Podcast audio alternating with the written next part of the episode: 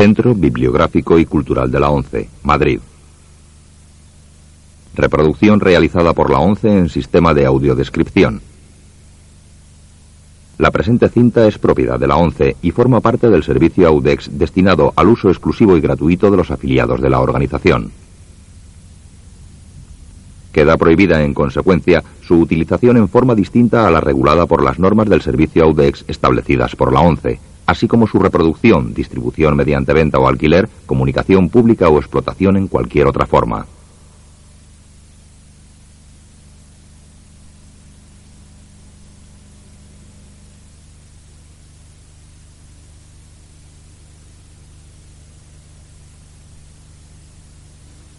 Un sabio en las nubes, 1961, color, autorizada para todos los públicos.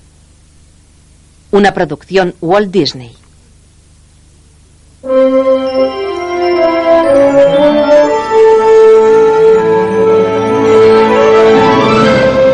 profesor Brainard imparte clase de física en el aula de la universidad. Hay varias formas de energía. Por ejemplo, ¿qué sabemos de energía acústica?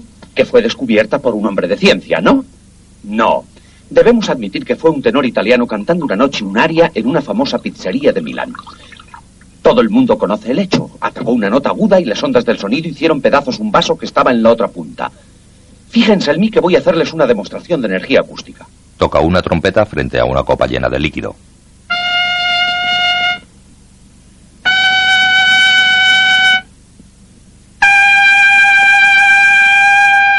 El cristal de las gafas de un alumno se rompe.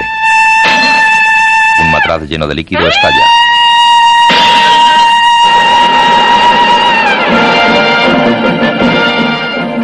Disney presenta Un sabio en las nubes.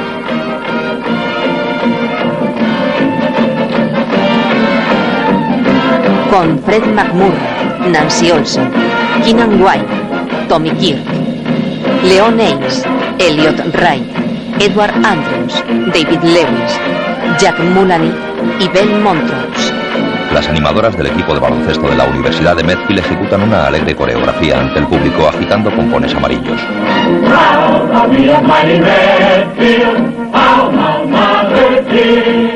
Guión de Bill Walsh basado en una historia de Samuel Taylor. Música de George Barnes. Director de fotografía Edward Coleman. Los estudiantes de la Universidad de Medfield pasean por los jardines del campus. Agradables extensiones de árboles y céspedes rodean los edificios de las facultades. Los estudiantes van camino de las aulas con relajo.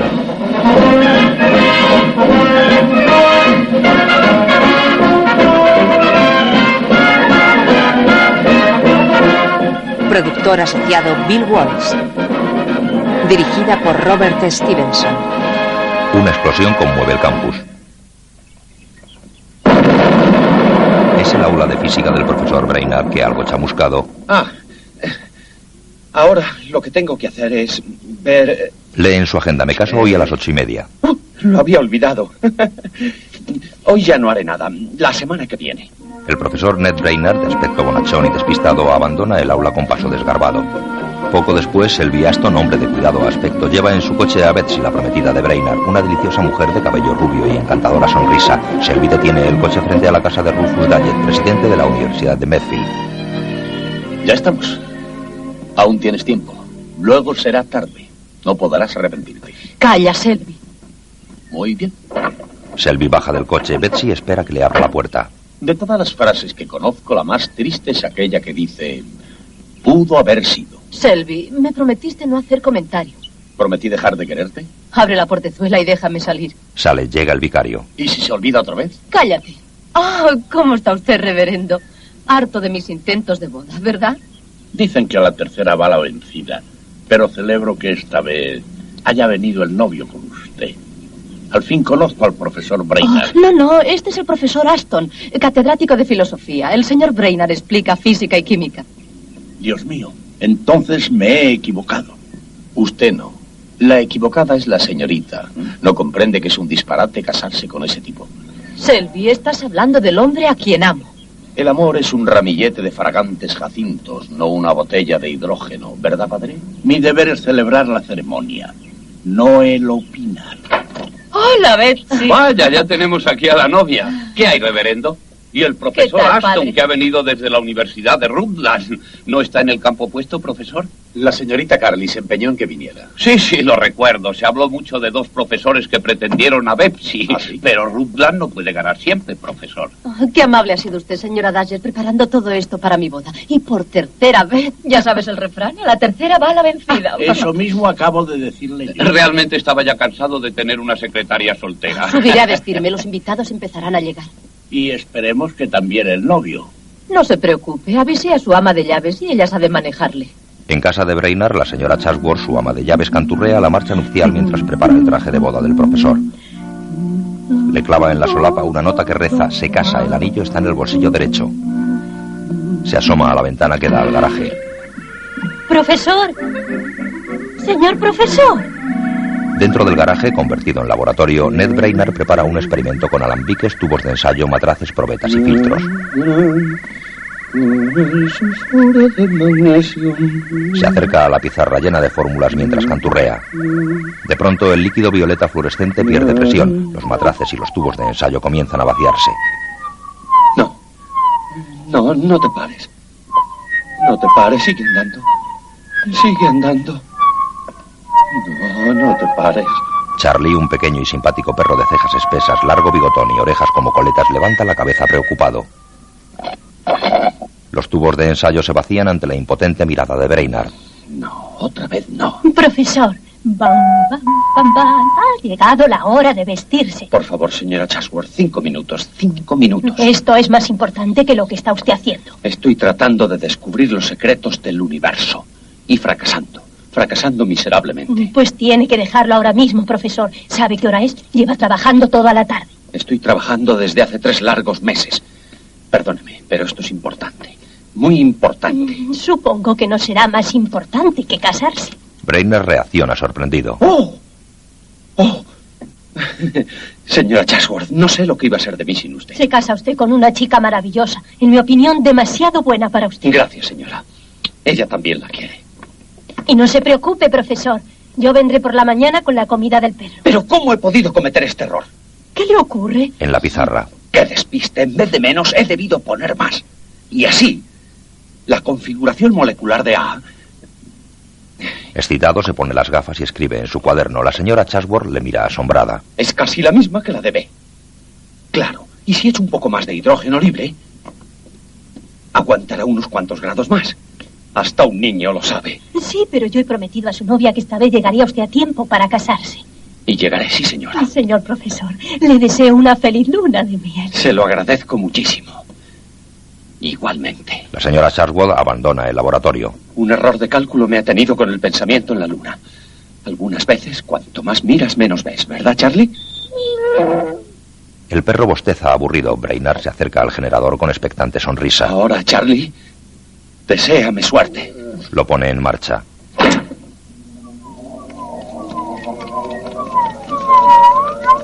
Los indicadores de presión comienzan a subir. Los matraces y tubos de ensayo van llenándose lentamente del líquido violeta. Bien, bien, bien. Buen trabajo. Esto marcha. Sí, señor. Brainard contempla ilusionado los chisporroteos y flashes de luz que emiten los alambiques. Apresurado verifica la fórmula en el bloc de notas. Corre hacia el cuaderno y lo contrasta con las anotaciones del bloc. Los conductos del alambique brillan cada vez con más fuerza. Brainard corre hacia una cámara hermética en cuyo interior hay una especie de olla a presión que contiene la mezcla experimental. Ahora a ver qué pasa, Charlie. El simpático perrito levanta curioso la cabeza. Charlie, atemorizado, recula escondiendo su peludo cuerpo detrás de un archivador.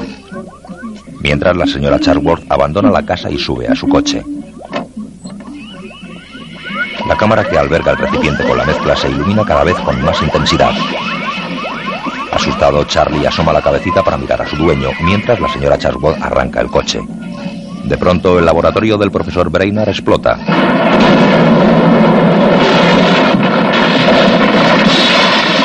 Betsy llama preocupada a su prometido.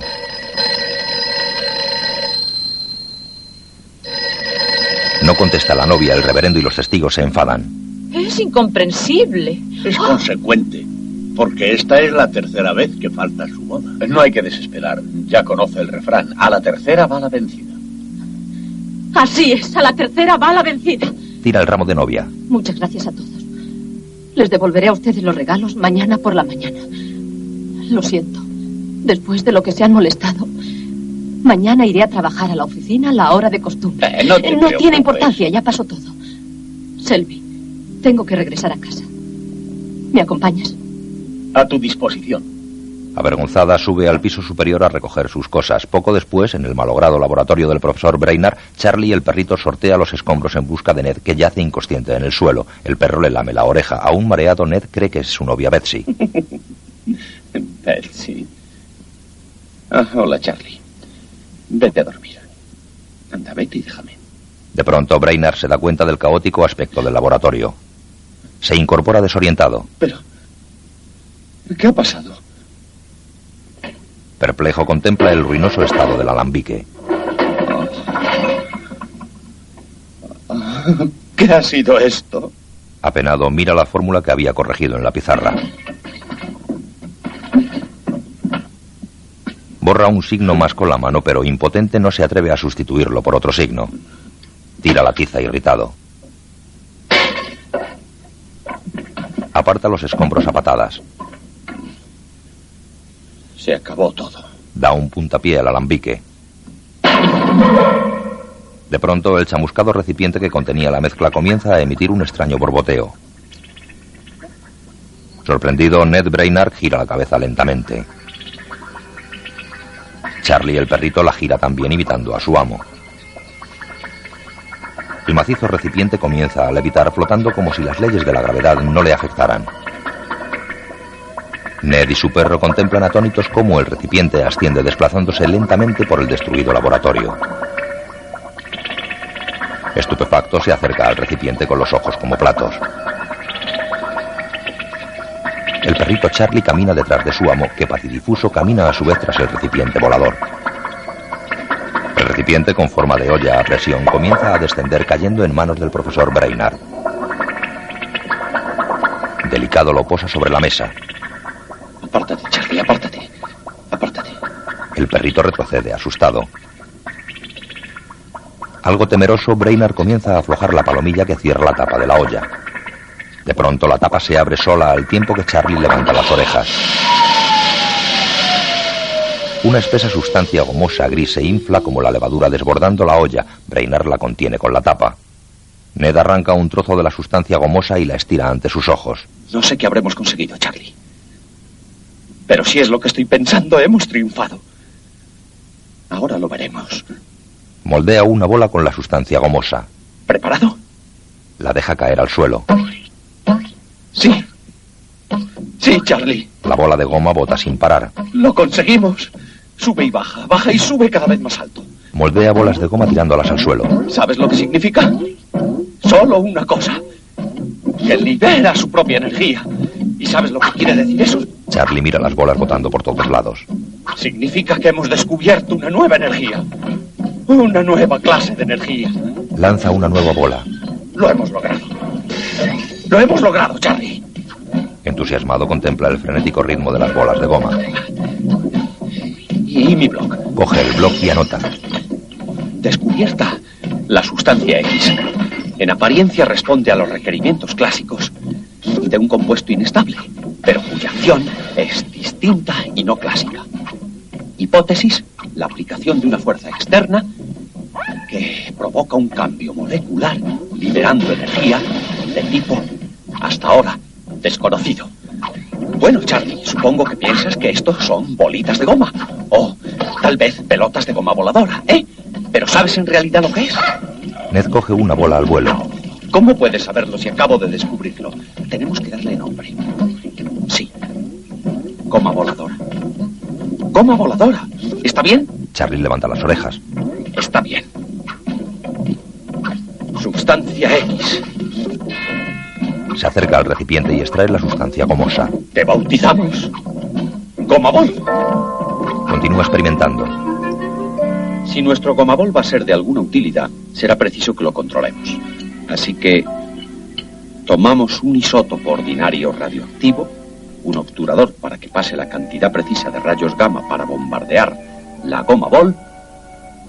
Bueno, ahora lo ponemos aquí debajo para bombardearlo con rayos gamma, eso es, disparando las moléculas.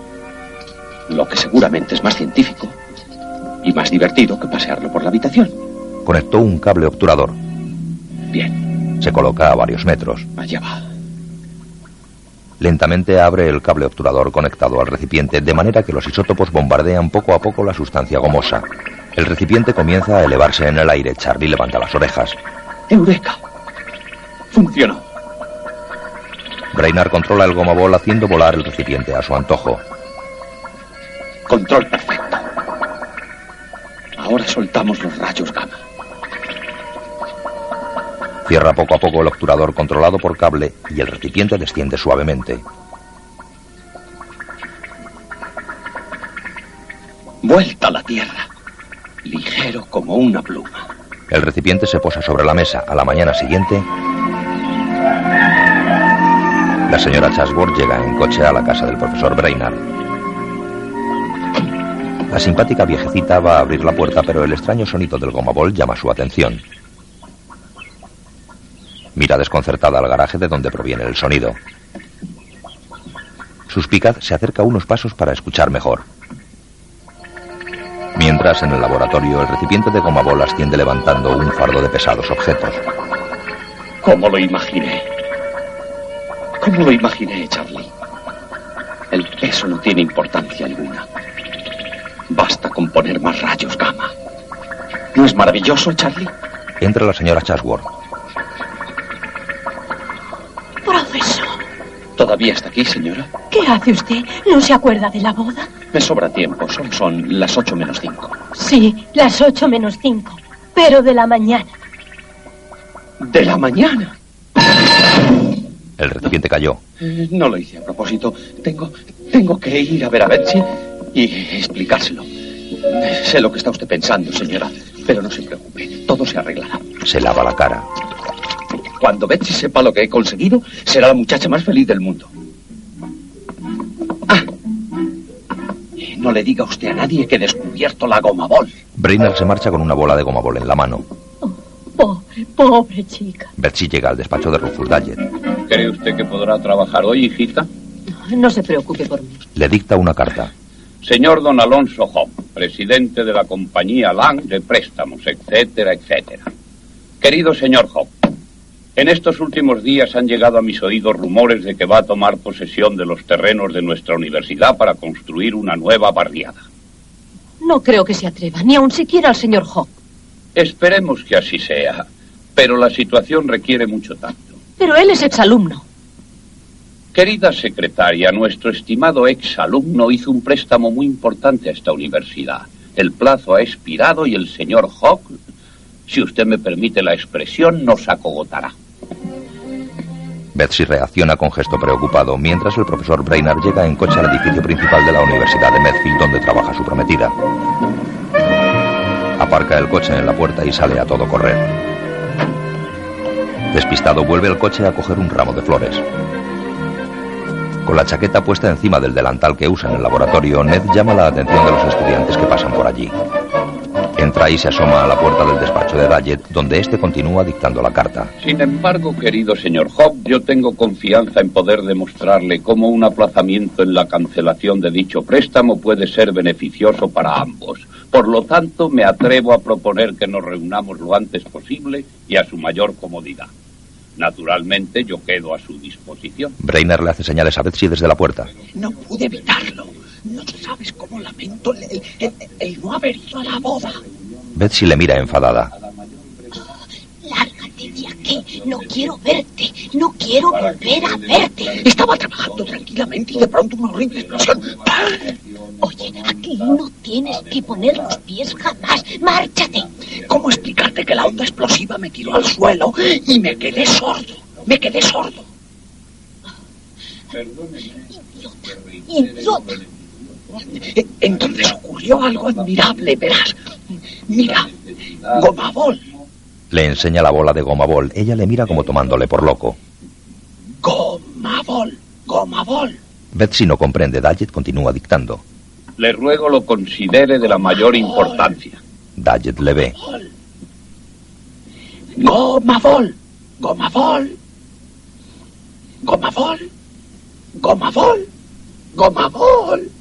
Irritado, el señor Daggett se acerca sigiloso al profesor Brainard. Goma bol. Mira, La deja botar. Daggett coge la bola al vuelo. Ah, eh, buenos días, señor. Desearía hablar con la señorita Carlis. Es muy importante. Eh, Betsy, yo Le detiene. eh, solo quería decirle que lamento no haber llegado a la boda. Eh, eh, tengo que comunicarte algo maravilloso. Lo más maravilloso que puedes decirme es que te marchas. Estamos de acuerdo en absoluto. Eh, si me diera una oportunidad para explicárselo, estoy completamente seguro de que me lo perdonaría todo. Todo lo que pudiera decir sería superfluo. Coja su pelotita y váyase. El señor Hawk, de aspecto rico y severo, llega con su apocado hijo Bill. Daggett. Señor Hawk, qué agradable sorpresa. Tengo que hablar con usted. Espléndido. Yo también deseaba hablar con usted sobre el préstamo. Nada más, profesor Brainerd. ¿Brainer? ¿Es este a quien llamáis Ned el loco? Sí, este es, papá, pero no quisiera que te... ¿Sabe usted que este tipo es el que suspendió a mi hijo? No, señor Hawk. Señor Hawk, celebro esta oportunidad. Algunas veces si el profesor y el padre del estudiante retrasado pudieran Retrasado.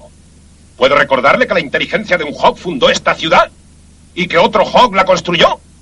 ¿Y se atreve usted a decir que mi hijo, que lleva con orgullo el apellido Hawk, es retrasado? Papá, yo creo que es mejor que te calles. ¿Quieres callarte tú cuando hablo yo?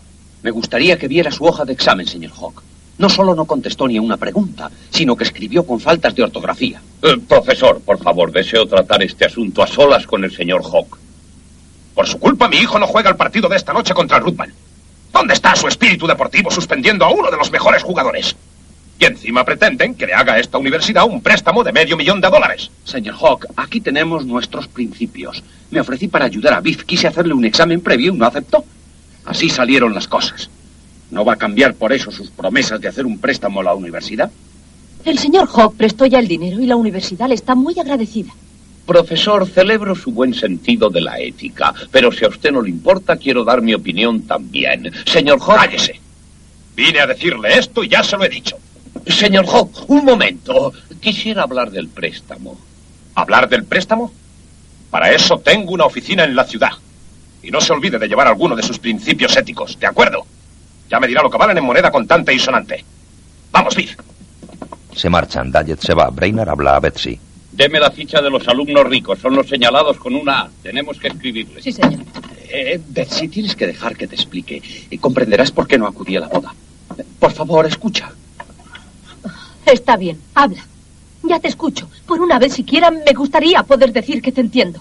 Eh, mira, amor mío, como todas las cosas que parecen complicadas, fue de lo más sencillo. Verás, yo pensaba siempre que debía emplear fuerza magnética, cuando en realidad se trataba de fuerza de repulsión. Es una tontería, pero uno se deja arrastrar de ciertas ideas. Sí, ya lo sé. Si no llega a ser por aquella feliz explosión, no la encuentro. La aplicación de una energía térmica a dos compuestos previamente incompatibles produjo la combustión, fusión a altas temperaturas y liberación de gases explosivos acompañada de un residuo. ¿Y sabes lo que era aquel residuo, Betsy? No. Gomabol. Goma Ball. Muy emocionante. Ahora permíteme. Nunca, Betsy, ni en los sueños más fantásticos pensé hallar un compuesto metaestable cuya configuración molecular fuera tal que la liberación de pequeñas partículas de energía desencadenara un cambio en su configuración. Este cambio en la configuración libera cantidades enormes de energía, pero esta actúa solamente en dirección a la fuerza que provoca el cambio molecular, ¿sabes? Por eso se llama energía repulsiva. Opino lo mismo que antes. Y por extraño que parezca, el efecto total es transitorio, y al cesar la aplicación de la energía externa, las partículas elementales vuelven al estado de pseudoequilibrio. ¿No es maravilloso? Sí. Ahora comprendo perfectamente lo que ocurrió con mi boda. Perdóname, por favor. El presidente Daggett y yo tenemos un trabajo muy importante. Tenemos que tratar de salvar la universidad. Oye, Betsy, esto puede salvar la universidad y puede valer millones. ¿Quieres hacerme un favor inestimable? Vete a jugar a la pelota a otro sitio. Esta noche hablaremos. Te recogeré para ir al partido. Le da con la puerta en las narices. Ned deja el ramo de flores sobre la mesa del despacho y se va con su bola de goma bol en la mano, mientras el señor Hack, luciendo sombrero negro y recortado mostacho, habla con su hijo alejándose en el coche. Creo que les hemos dado su merecido. No se reirán de nosotros. Bromeabas, ¿verdad, papá? Me refiero a cerrar la universidad y construir una nueva barriada en sus terrenos. Hay cosas en la vida que debes aprender. La pequeña universidad, la pequeña droguería y el pequeño comercio están en el mismo barco y se está hundiendo.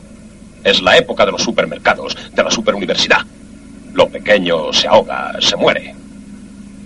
Pero tú te graduaste en Medfield también, en esta universidad. ¿Prefieres que la cierre un extraño a que sea un antiguo alumno quien se ocupe de ello? Con todo interés, eh, naturalmente. Desde luego. Tú puedes hacer algo, papá. Eh, Quiero decir, ampliarles el préstamo. Mira, hijo, yo también soy un sentimental como tú. eh, Lo lamento. Pero es como un caballo con una pata rota. Hay que matarlo para que termine de sufrir. Y si además se pueden ganar unos cuantos dólares, pues... Debes aprender esta lección. Te será muy provechosa. Sí, señor. Eh, se ha corrido la voz de que no juegas en el partido de esta noche. No lo creo, seguramente no. Al chofer. Eh, oye, Lenny. Procura enterarte de cómo están las apuestas para el partido de esta noche. ¿Cuánto quiere apostar? Pues lo que aguante el contrario.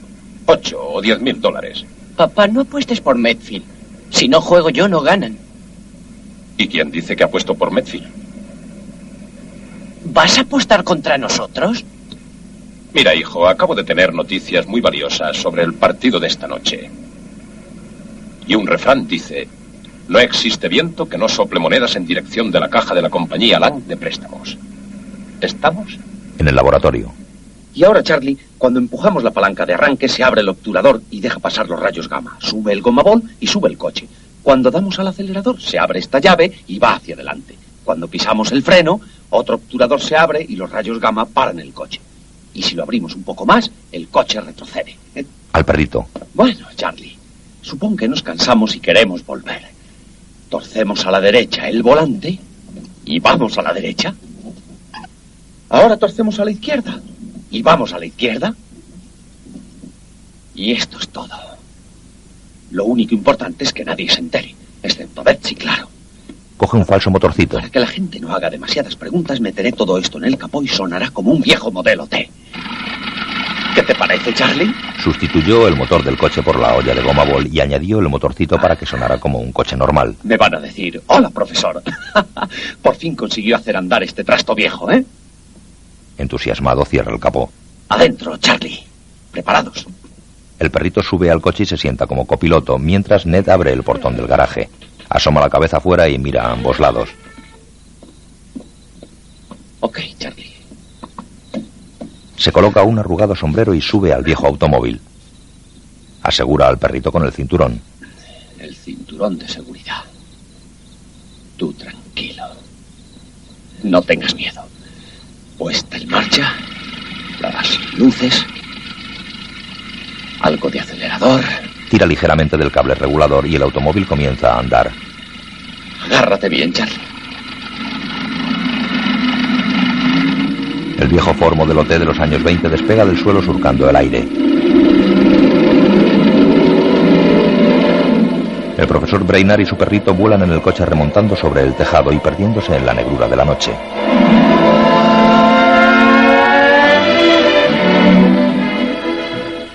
Funciona maravillosamente. Apaga el motorcito. Ya no las necesitamos. Así está mejor. Mira. Mira esto, Charlie. Brainard gira con el automóvil alrededor de la aguja de la torre de la iglesia. No está mal, ¿eh? Vamos a ver lo que es capaz de hacer. La silueta del automóvil se recorta contra un fondo de nubes iluminadas por el claro de luna. Ned toma altura. La figura del automóvil se hace cada vez más pequeña cuanto más asciende. Luego desciende en picado. El perrito levanta una oreja con gesto de preocupación. Ned se sujeta el sombrero al tiempo que hace un bucle en el aire dando una vuelta de 180 grados. Brainard divisa en tierra un grupo de vacas. Mira lo que hay ahí abajo. Toca el claxon. Vamos a asustarlas. Las vacas corren despavoridas en todas direcciones. Cuidado, hijo. Atraviesan la copa de un árbol. Tengo que mirar por dónde voy. Risueño se quita de encima las ramas del sauce. La resplandeciente luna llena se divisa al fondo. Charlie, se me ocurre una idea. ¿por qué no visitamos a cierta personita? ¿Eh? Charlie le mira contento mientras Ned entona una canción. That lovely, adorable Betsy of mine. Oh, won't she be happy, sweet Betsy of mine? When we take her flying, that Betsy of mine, she'll hug me and tell me she's not really sore. Brainard balancea el coche por el aire al ritmo de la canción. La letra dice, mi adorable y querida Betsy, cuando te dé una vuelta por el cielo me dirás que ya no estás enfadada. El viejo automóvil desciende sobre una calle de la ciudad. Suaves los neumáticos del coche se posan sobre el pavimento cerca de la casa de Betsy. Ned detiene el coche volador. Va a quedarse asombrada cuando lo vea, ¿eh, Charlie? Baja del coche. Se acerca a la casa. Irritado, ve frente a la entrada el coche de Selby, el pegajoso amigo de Betsy. Celoso toca el timbre. Abre Selby. ¿Deseaba usted algo, señor? Sí, deseaba ver a la señorita Carlis, si no le importa. Pues me temo que sí. La señorita Carly y yo nos vamos al partido. ¿Estás listo? Oh, Cuando eh, quieras. Betsy, perdona, antes de irte... Disculpe, caballero. Eh, Betsy, por favor, ven conmigo. Mm, Usted perdone, tengo que enseñarte algo que te asombrará. No quiero enfadarme, por favor, te suplico que no me hagas una escena. Es- ¿No solo cree quiero- que ya ha perjudicado bastante a la señorita Carly? Usted no Vamos, se meta Betsy. donde no le importa, Betsy. Es una sorpresa, es como un regalo de boda. Ah, con el que sueñan todas las chicas. No es el coche, Betsy, es lo que hay dentro del coche. Y no puedo enseñártelo estando él. Discúlpenos, por favor. Selby tira de Betsy y la mete en su coche. Betsy, Betsy, espera. Eh, Betsy, ¿recuerdas lo que te he dicho esta mañana en la oficina? Me refiero a mi descubrimiento. Quiero que veas lo que he logrado. Es fantástico. Solo pretendo que des una vueltecita conmigo. Solo una vuelta, Betsy. Selby arranca dejando a Brainard solo en mitad del asfalto, más tarde en la cancha de baloncesto donde el equipo de Medfield juega contra la universidad rival, el Rutland. Los jugadores de Rutland le sacan dos cabezas de altura a los de Medfield, que impotentes ven cómo su rival mete las canastas sin obstáculos. El marcador señala tres puntos para el Medfield y 16 para el Rutland. El señor Hawk habla con su apostador. ¿Cómo va eso? Muy bien, todo cubierto, pero he tenido que darle seis a uno. Ah, es un momio. Anda, vuelve al teléfono y procura comprar. Cuanto más, mejor. El profesor Brainard llega a la cancha e inquieto busca con la mirada a Betsy en el graderío. Al verla se dirige a ella, mientras un jugador del Rutland dribla con pitorreo a uno del Medfield. Betsy comenta apenada. Yo creo que esta noche pierde Medfield. Amiga mía, la victoria no es el todo. Amar la lucha por la honra, mientras luchas contra el enemigo que se acerca con la mirada llena de odio. la- Perdón, Es Brainard. profesor, Permítame. Se sienta tras ellos. Selby comenta. tarde y con daño. Ned grita al oído de Selby. ¡Vamos, Melfield! Betsy y Selby miran a Ned irritados. Mientras, en la cancha, un jugador del Rutland levanta el brazo con la pelota en lo alto. Los pequeños jugadores del Medfield saltan patéticamente sin lograr alcanzarla. Bill Hawk reprocha a su padre. Papá, me disgusta ver que apuestas contra mi equipo. Hijo, esto no es apostar. Es sacar billetes del banco. Los jugadores del Rutland pasan la pelota de uno al otro con facilidad sin que los del Medfield puedan interceptarla. Parece un partido de pigmeos contra Batusis. Rodeado por todo el equipo del Medfield, un solo jugador del Rutland mete canasta con chulería. El banquillo del Rutland aplaude mientras el entrenador del Medfield se echa las manos a la cabeza. Un jugador del Rutland le da palmaditas en la cabeza a uno del Medfield con sorna. Betsy comenta decepcionada. Si Bill Hawk hubiera jugado hoy, Ah, sí, sí, pero le suspendieron en física. ¿A quién se le ocurre suspender a la estrella del equipo? Nosotros somos más realistas en Rutland. Desde luego. Dicen que pagan más a los jugadores de baloncesto que a los profesores. Eso es ridículo. Yo cobro el doble. Se da cuenta de que se ha mostrado arrogante. Bueno, no quiero discutir. En la cancha, un jugador del Medfield avanza hacia el campo contrario con la pelota, pero los del Rutland se la roban sin esfuerzo, anotándose dos puntos más. El entrenador del Medfield se tapa los ojos como si no quisiera seguir viéndolo. Betsy comenta. nuestros pobres muchachos hacen lo que pueden. Y da mucha pena un equipo cuando le vapulean como hoy al Medfield. ¿No le parece, profesor? Selby, por favor, cállate, no empecemos. ¿Por qué no se sienta con los suyos? Allí está su puesto. Ambos le miran con reproche, mientras en la cancha un jugador del Rutland mueve la pelota con virtuosa habilidad driblando a los desconcertados jugadores del Medfield. Les deja atrás y mete canasta. Las animadoras del Rutland dan palmas mientras el entrenador del Medfield mueve su cabeza desesperado. El marcador señala 24 a 3 a favor del Rutland. El árbitro lanza la bola al aire dando comienzo al siguiente cuarto. El Rutland no tiene problemas para hacerse con la pelota y meter canasta. Un jugador gira la bola sobre su dedo sin que el Medfield llegue a quitársela. Betsy comenta. Esto es terrible. No puede ni alcanzar la pelota. Hawk aplaude. ¡Bien! Pobres muchachos, son unos enanos, no levantan ni una cuarta. Eh, ¿Por qué no les ponen unos ascensores, eh? Muy gracioso. De pronto Brainard se da cuenta. ¿Ascensores? Se levanta. Perdone. Permítame que pase. Brainard entra en el vestuario, abre las taquillas y mete en una bolsa las zapatillas de repuesto de los jugadores del Medfield. Luego, en un apartado, les coloca goma bol en la suela, adhiriéndola con una plancha. Suelta las zapatillas que quedan botando en el suelo. Charlie, el perrito, ladra saltando entre ellas. Hay varias maneras de escaldar gatos, Charlie. ¿No quiso escucharme? Muy bien. ¿No quiso ir en mi auto? Muy bien. Vamos a darle una sorpresa, Charlie. Vamos a gomabolizarlas. Las zapatillas botan solas alrededor del perrito, que juguetea tratando de cogerlas al vuelo. Después, durante el descanso, el entrenador arenga a sus jugadores. Muchachos, ¿qué voy a decir? Estoy orgulloso. Están zumbándonos, pero estoy orgulloso. No olvidéis que sois como hijos míos. Siendo así, ¿qué creéis que siente vuestro padre? ¿Pensáis que es envidiable estar sentado en el banco y ver cómo nos están haciendo migas? Pues sabed una cosa. He entrenado muchos equipos, pero nunca vi un equipo tan duro, tan fuerte y tan luchador como vosotros. Tenéis corazón, mucho corazón. Tenemos que volver a salir. Mientras Brainard les cambia las zapatillas. Comprendo lo que sentís. Pero no olvidéis esto. Un equipo que no ha sido derrotado. Hola, profesor. Hola, entrenador. ¿Deseaba algo? ¿O es que le remuerde la conciencia? Eh, no, no, no. Se me ocurrió echar un vistazo al vestuario. Eh, siento mucho haber suspendido a Biff, pero las circunstancias. Me parece algo tarde para disculparse. Falta un minuto. Está bien. Venga, muchachos, arriba. La misma alineación de antes. Es una pena que Viv no haya aprobado, pero eso no debe preocuparos. No olvidéis que un hombre no hace un equipo. Yo os aseguro que en este segundo tiempo ganaréis a Rutland. Debéis ganar el partido. Oh, sí, seguro. Yo os lo afirmo. Porque sé algo de vosotros que vosotros no sabéis. Ellos son más altos, pero eso no nos importa. En absoluto. Eh, podían medir cinco metros más y seguiríamos ganándoles. Le miran escépticos. Podéis ganar a Rutland si saléis con furia. No os acobardéis y rebotad alto. Y no olvidéis esta palabra. Rebotad.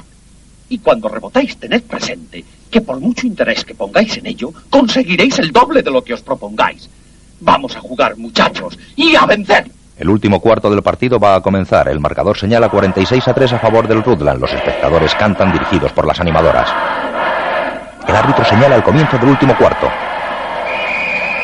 Lanza la pelota al aire.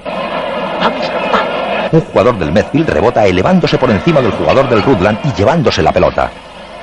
Sorprendidos, los jugadores del Medfield rebotan en la cancha elevándose casi hasta el techo. El entrenador del Medfield contempla atónito cómo sus jugadores parecen volar sobre la cancha. Medfield mete canasta. El entrenador del Rutland se levanta airado. ¡Es incomprensible! Brainard aplaude con la gomagol en la mano, mientras en la grada Betsy agita el pompón sobre la cabeza de Selby. Bill Hawk aplaude entusiasmado mientras su padre frunce el ceño.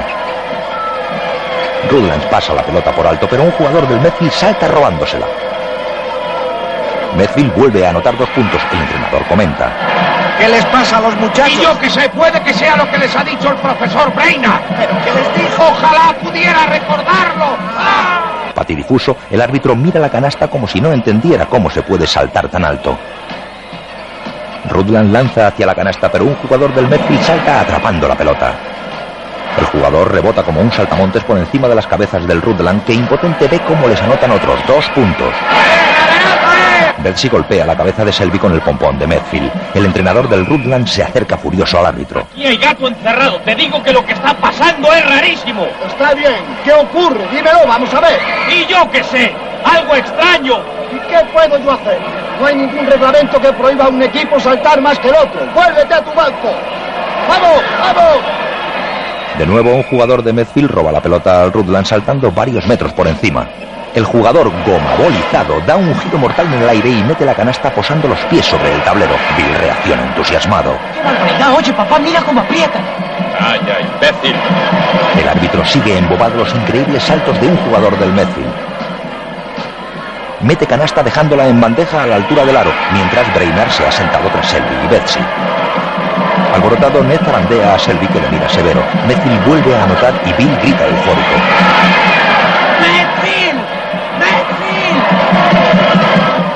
Betsy agita los pompones ante una nueva canasta del Medfield. El entrenador grita. El marcador sigue aumentando para el equipo del Medfield, mientras el entrenador del Rutland agacha la cabeza apesadumbrado. Un jugador del Rutland trata de pasar la pelota, pero una barrera de jugadores del Medfield salta interceptándola. Bill les anima. Los jugadores del Medfield juegan dando saltos de 4 o 5 metros sobre su equipo rival. Vuelven a anotar dos puntos. En el graderío, Selby permanece sentado mientras el resto del público se levanta entusiasmado. ¡Allí! Bill trata de animar a su padre, que le mira con cara de pocos amigos. Un jugador del Medfield vuelve a robar la pelota y ejecutar un salto mortal con voltereta, anotando con los pies sobre el tablero de la canasta. El entrenador grita en entusiasmo. ¡Muchachos! Bill les anima desde la grada. ¡Ale, vamos! ¡Vamos! ¡Son bárbaros! Hawk le mira severo. Lo siento por ti, papá, perdona. ¡Ale, vamos! El Medfield vuelve a robar la pelota y a anotar dos puntos, elevándose varios metros sobre la canasta. Alborozado, Brainerd trandea a Selby, que incómodo gira la cabeza con gesto de reproche. Medfield anota dos nuevos puntos.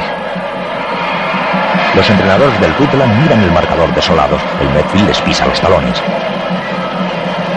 Quedan cuatro minutos para que termine el encuentro. Medfield 37, Rutland 46. Saltando en cómicas posturas, los del Medfield vuelven a meter canasta.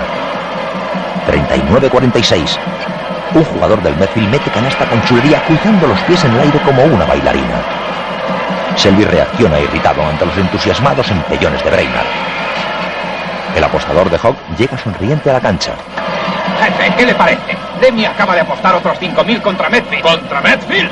¡Oh, gracias, pelón! ¿No os habéis enterado de lo que está pasando aquí? El equipo de Medfield vuelve a anotar dos puntos lanzando la pelota desde las alturas. Queda un minuto de juego. Rutland gana aún por un punto. Medfield se pasa la pelota desde las alturas ante la atónita mirada del entrenador del Rutland. Quedan pocos segundos para que finalice el encuentro. Un jugador del Medfield lucha por la pelota con un rival, con tan mala suerte que al rebotar con las zapatillas gomabolizadas, se eleva golpeándose la cabeza en el techo.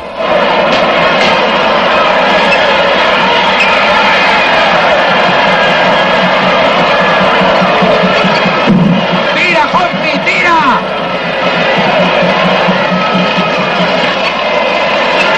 Quedan menos de 10 segundos y desde el techo cae hacia la canasta.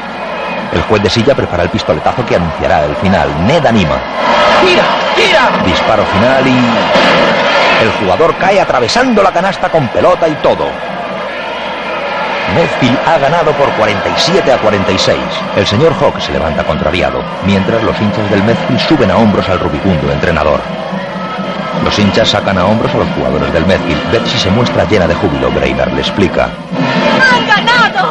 Claro, claro, teníamos que ganar. Lo hice porque no querías oírme. ¿Qué tienes que ver con el partido? Con la manera de jugar los muchachos esta noche. Si han podido jugar así ha sido gracias a mi descubrimiento. Cogí sus botas Claro y que les- sí. Medfield no tiene ningún mérito, ¿verdad? Pues en cierto modo no. He visto a los muchachos luchando y peleando con todas sus fuerzas como jabatos para ganar y ahora oír que otros son los verdaderos autores del éxito. ¿Quién le ha dado vela en este? Rastrero, Brainard, rastrero. No puedo decir otra cosa. Ven, salgamos. Eh, eh, Betsy, espera un minuto, Betsy. Selby saca a Betsy de la cancha ante la apenada mirada de Brainard. Solitario, Ned baja con desgano los escalones de la grada ya vacía al tiempo que saca una bola de gomabol. La deja botar cogiéndola al vuelo con el sombrero. Resuelto se pone el sombrero con la gomabol dentro y va hacia la salida. La pequeña bola se mueve dentro del sombrero dando la sensación de que algo se cuece dentro de la cabeza de Brainard.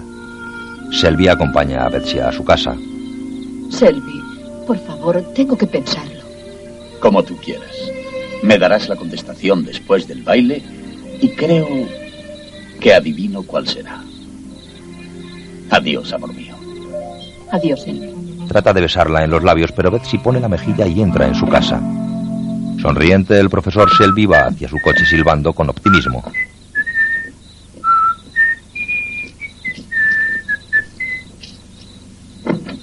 Sube al coche.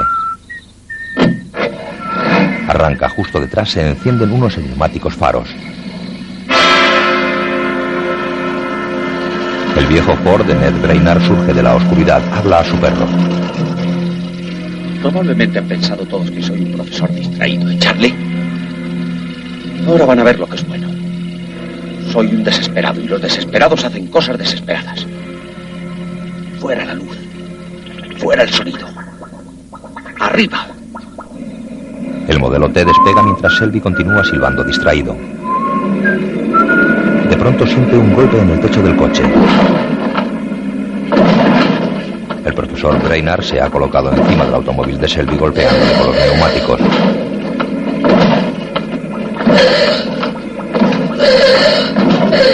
Selby mira hacia atrás aterrorizado sin comprender de dónde vienen los golpes. Ned se eleva y Selby aprovecha para pisar el acelerador. Asustado, el profesor de Rutland mira hacia atrás para verificar que nadie le sigue. Ned conduce en picado hacia el coche de Selby. Con traviesa expresión, vuelve a golpear con los neumáticos el techo de su rival, tocando la bocina para asustarle.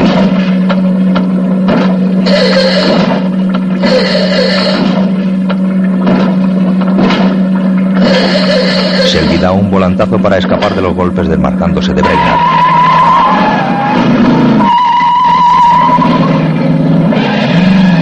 Gira en una curva y mira hacia atrás creyendo haberle dado esquinazo, pero el viejo modelo T vuelve a aparecer tras él surcando el oscuro cielo nocturno. Brainard vuelve a la carga.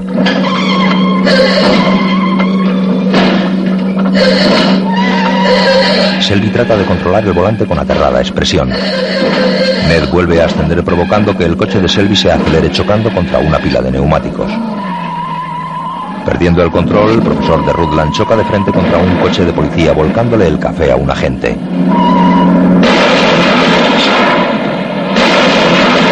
Brainard se escabulle mientras Selby baja del coche atemorizado. ¡Socorro! ¡Guardias! ¡Ayúdenme! ¡Ayúdenme! Por favor, se lo pido, ayúdenme. El policía. Espero que sepa disculpar mi aspecto, pero iba a tomarme una taza de café bien caliente. Pero es que me persigue. ¿Qué le persigue? No lo sé, una especie de... una cosa. ¿Ah, sí? Descríbala. Eh, No, no la he visto. No, no la he visto, pero vuela. Vuela, sí, eso es, vuela y hace ruido. Hace... Y golpeaba muy fuerte el techo de mi coche. ¡Bam, bam, bam! Y cuando salí a mirar allí no había nada. Vaya, vaya. Entonces sople un poquito aquí dentro y así averiguaremos de dónde procede. ¿Le parece bien? Ah, pero hagan algo, estará probablemente en la oscuridad por aquí cerca dispuesto a acabar conmigo. No le permitiremos que le alcance. Sople, ¿quiere? Oh, esto es ultrajante. Están comportándose como salvajes. Soy el profesor Harton, catedrático de filosofía de la Universidad de Rutland y una persona muy importante. Bueno, señor Harton, en ese caso debe ser muy fácil para usted decir lo siguiente. Decir, Pedro Pérez pica piedra para Puerto Palos. ¿Se ha vuelto loco? O quizá prefiera Roberto Rodríguez rueda rodando la rueda roja. No diré semejante idiotez.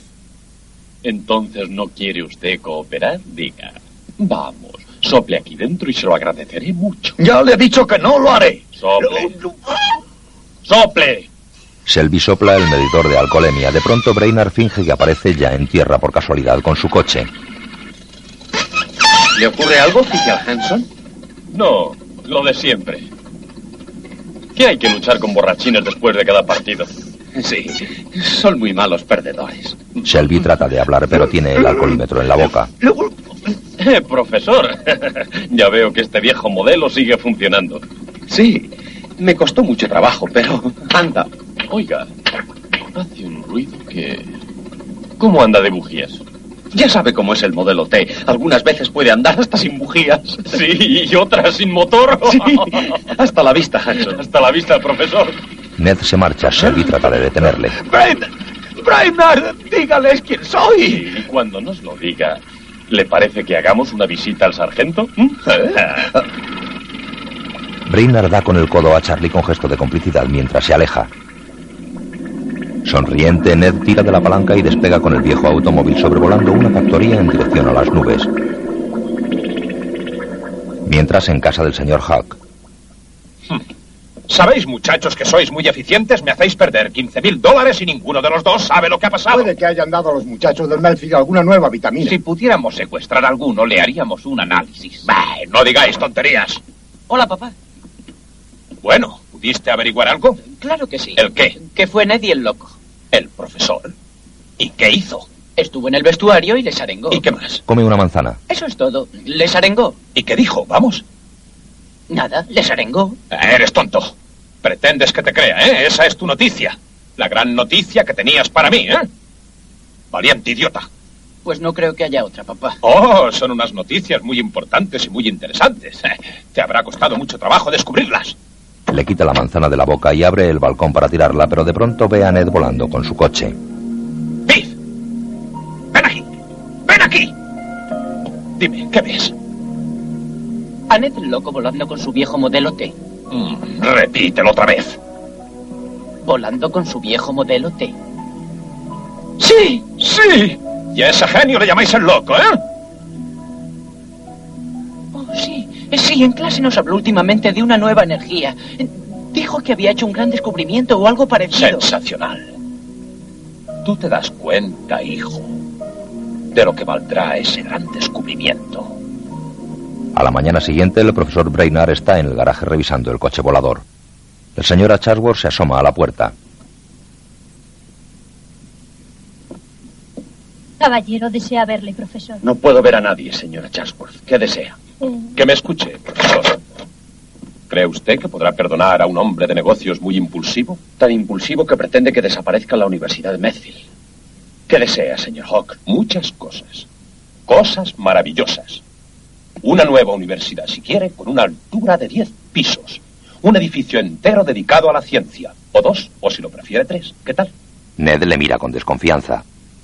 ¿Dos edificios? No contesta. ¿Tres? ¿Qué dice usted? Que está bien. Pero, ¿puede saberse de dónde saldrá todo ese dinero, señor Hawk? De un descubrimiento completamente revolucionario. ¿Qué le encuentra usted de revolucionario a este trasto? Nada. Digo nada a menos que pueda volar. Brainard queda perplejo. ¿Volar? Sí, como se lo vi hacer anoche. Ah, ¿lo vio usted? Ajá. Profesor, yo nunca lo hubiera creído. Calla, es usted... calla. ¿Por qué no hemos de tener confianza? Usted es un hombre de ciencia con la cabeza en las nubes y yo un hombre con los pies en el suelo que sabe ganar un dólar. Escúchele usted, mi padre siempre dice que olfatea. ¡Cállate! ¡Estoy hablando yo! No seas imprudente. ¿Podemos enfocar este asunto así al gobierno, la era espacial? Que no darían por conseguir algo semejante a lo que tenemos aquí, ¿eh? ¿Qué me dice usted? ¿Qué me dice? Ned cierra el capó. Y aquí es donde entro yo. Cuando yo consiga hablar con ellos, vendrán arrastrándose de rodillas a ofrecernos sacas, barriles de dinero. Mm, Señor Hawk, aclaremos bien esto. ¿Usted quiere que yo le entregue mi descubrimiento para hacerle un chantaje al gobierno? Considérelo bajo otro punto de vista. La Universidad de Medfield puede crecer, prosperar, desarrollarse o puede perecer ahogada en su miseria. Eso depende de usted. Entiendo. Señor Hawk, le agradezco mucho su visita. Ahora sé lo que tengo que hacer. ¿Cuánto lo celebro? Voy a llamar al presidente. ¿Packet? Ah, si es un cero a la izquierda. Al presidente de los Estados Unidos. Espero que me haya entendido. No puede ser, profesor. No podemos volar en todas direcciones. Usted va a hacerlo en una sola. A la calle. Creo que se está equivocando. Yo estoy en todo de acuerdo con el gobierno y afuera al gobierno. Sí, señor. Bueno, Fuera. está bien. Entonces, ¿por qué quiere perjudicar a Medfield? Telefoneará a Washington y mañana el pueblo estará lleno de tiburones. Sí, señor. Ya lo verá. Les echa del garaje. Ned queda pensativo. Poco después, Alonso Hop conversa con su hijo en el coche. La suerte está echada. Si llega a telefonear a Washington, aunque quiera, ya no podrá volverse atrás. ¡Idiota! Supón que te apoderas de ese descubrimiento del profesor. ¿Mantendrías tu palabra de no cerrar Medfield? Si consiguen hacerse con ese trasto volador, se me escapan tres millones de dólares. Por si te interesa, tengo una idea. Me extraña. ¿Qué piensas? Cambiarle el coche. Ese idiota de Brainard, si consigue... Hawk queda petrificado. ¿Qué decías, hijo? Cambiarle el coche. ¿Hay otros modelos T en la ciudad? Sí. Es interesante. Tengo un amigo que tiene un Ford del mismo modelo. No sigas hablando, no sigas. Al chofer. Danny, tú te encargarás de cambiarlo, ¿eh? Oye, ¿sabes una cosa? Que eres inteligente. Naturalmente tienes algo de tu madre. Pero sobre todo, ¿te pareces a mí? Sí. Sí, claro que sí. Eres listillo. En la Casa Blanca, un asistente del presidente de los Estados Unidos le responde al teléfono. Puedo asegurarle, señor, el presidente se interesa muy especialmente por todos los descubrimientos que puedan ser de utilidad nacional. Pero puedo preguntarle de qué naturaleza es su descubrimiento. ¿Goma bol? Sí, parece muy significativo. Si me dijera qué departamento del gobierno puede interesar preferentemente su descubrimiento. A cualquiera, al que usted desee. Transportes, industria, agricultura. Agricultura. Le pasa con agricultura. Bien. Parece que ha colgado. Aquí agricultura, San Welber al habla. Espléndido. Sí. ¿Y en qué forma ayudará al agricultor? Yo no quiero ayudar al agricultor. Eh, eh, bueno, que pueda ayudar a todo el mundo, ¿me entiende? ¿Y qué posibilidades puede tener eso como fertilizante? Fertilizante. Eh, pero es que no hay nadie ahí que comprenda lo vital que es esto. No solo en agricultura, sino en industria, en defensa nacional. Ah, defensa nacional. Defensa nacional. Le pasa con defensa. En un despacho del Pentágono están reunidos los altos mandos de tierra, mar y aire. Antes de continuar, quiero manifestarles que estoy orgulloso del nuevo espíritu de cooperación entre el ejército, la marina y las fuerzas aéreas. Hasta la prensa lo ha comentado ya. En realidad nunca existieron diferencias. Ninguna. Fueron patrañas sin ningún fundamento. Disculpe, señor. El profesor Brainerd al teléfono. Llama desde Melfield. Brainerd, no conozco a ningún profesor Brainerd. Dígale que escriba una carta. Pensé que pudiera ser pariente del senador Brainerd del Comité de Asignaciones. El senador Brainerd es importante y siempre fue buen amigo nuestro. Muy bien. Coge el teléfono. Diga. ¿Qué hay? ¿Cómo está, profesor? ¿En qué puedo serle útil? ¿Qué me dice Brainerd? Es asombroso. Una especie de ausencia de gravedad. Vaya, vaya. ¿Y cree usted que lo ha resuelto? Parece que no van ustedes a tener que aumentar sus asignaciones. Hablo con un profesor que me dice que ha resuelto el problema de la antigravedad en su garaje. Ridículo. Otro camelo. El ejército está haciendo investigaciones de antigravedad hace años. Todavía no se ha conseguido nada importante. Llaman a sus ayudantes. Sí, sí, profesor, estoy escuchando. Sí, sí, eh, comprendo que es urgente. Todo es urgente hoy día. Les ordenan viajar a Medfield. Ah, ¿que quiere usted venir a Washington? Eh, Pues no sé qué decirle acerca de eso, profesor. Eh, Nos encantaría verle, claro. Todos, todos estamos ocupadísimos aquí. Eh, Verá, profesor, ¿por qué no nos escribe usted una carta explicándonos... Sí, claro. Será lo mejor, sí, señor. Ah, y siga trabajando, profesor. Llámenos cuando quiera. O mejor, nosotros le llamaremos a usted. Adiós. Brainerd cuelga desilusionado. Bueno, ni escucharme. Betsy tampoco. El bandido de Hawk es el único que cree en mí. Señor profesor, Pase, señora Chatsworth. aquí lo tiene ya muy bien cepillado y planchado. Gracias, señora, pero no pienso ir al baile. No va a permitir que la señorita Bexy vaya con otro. Ese encanto me ha dado calabazas. ¿Y qué piensa hacer usted? ¿Contárselo al perro? No se ponga usted también en contra mía, señora.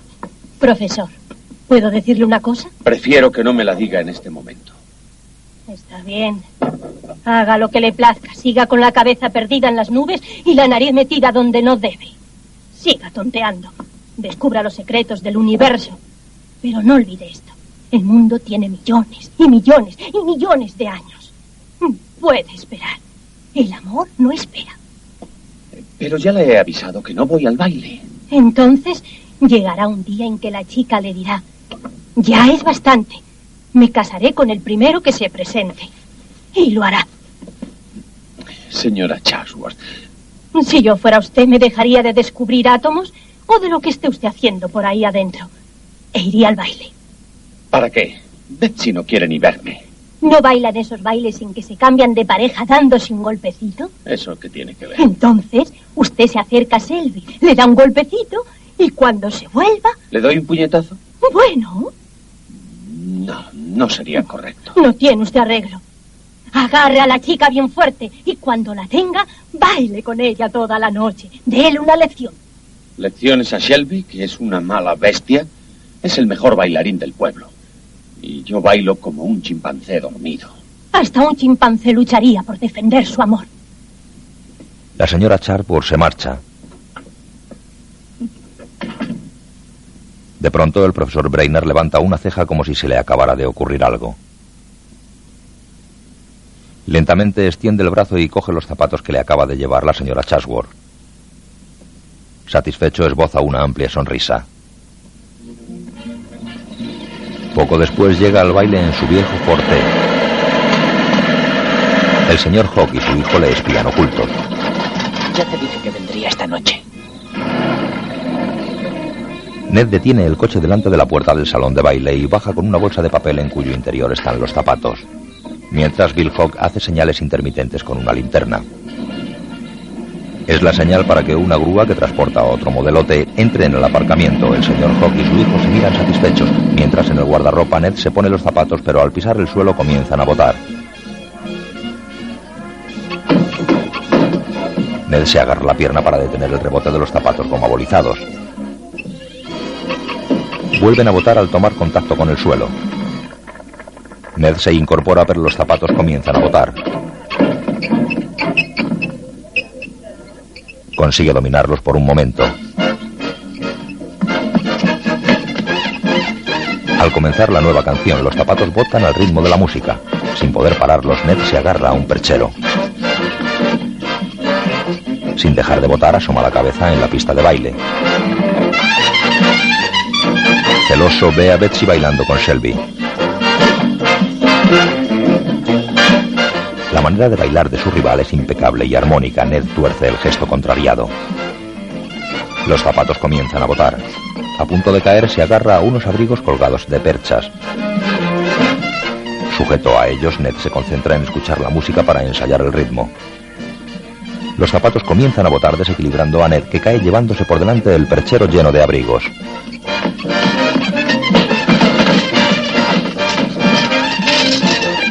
Mientras, un avión del Departamento de Defensa de los Estados Unidos de América llega al aeropuerto de Medville. El responsable de Marina sale del aeropuerto portando un maletín mientras tararea alegre una cancioncilla. ¡Taxi! Al otro lado del taxi se encuentra el responsable de infantería que ha venido sin avisarle. Al verse entornan los ojos con rencoroso gesto. Vamos muchachos, suban. Soy el único taxista y salimos enseguida. Entra al taxi.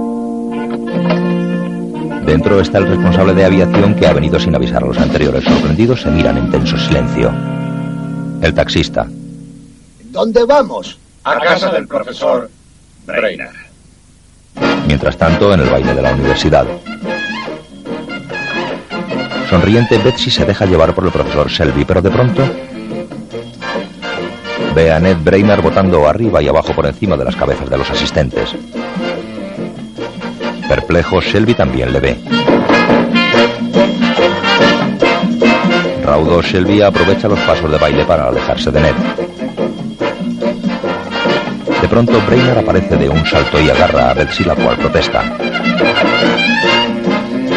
¿Estás loco? ¿Qué haces? Hasta un chimpancé lucha por su amor. Ned ejecuta unas impresionantes piruetas llamando la atención de los asistentes. ¡Oh! Déjame, que nos están mirando todos. Eh, no los desilusionaremos. El profesor ha tomado unas copitas. Fíjate y aprende. Da saltos de dos metros abriendo las piernas en el aire. Los estudiantes no pueden contener la risa. ¡Bien, profesor! ¡No seas bruto! Asombrado, Shelby bebe una copa de ponche para calmarse. El batería de la orquesta comienza a tocar inspirándose en las impresionantes piruetas de Brainerd.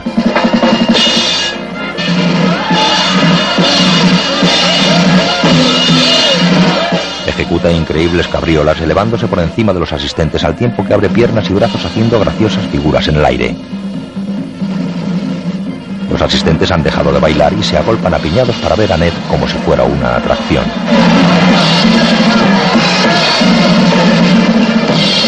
Animados, los estudiantes le aplauden para que siga saltando cada vez más alto. Con uno de los saltos sube tanto que se enzarza en un montón de globos que cuelgan del techo. Le cantan al ritmo de su balanceo colgado de los globos.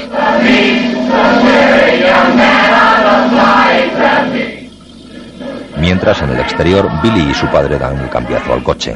¿Qué pasará por ahí dentro? Voy a ver que es todo este jaleo. Ya te has divertido bastante. De pronto el señor Hawk ve cómo los altos mandos del ejército llegan al salón de baile. Pensándolo bien, puede que la diversión empiece ahora. Los militares entran al salón seguidos por el señor Hawk. Perdonen ustedes. ¿Son una comisión que envía a Washington? Somos. ¿Buscan ustedes al profesor? Brainerd. No, se equivocan, señores, no soy yo. Es aquel. Hawk señala al techo donde el profesor Brainerd hace acrobacias colgado boca abajo balanceándose de las anillas del gimnasio. Los militares avanzan atónitos con la mirada puesta en Ned que desde las alturas sonríe feliz con los brazos extendidos.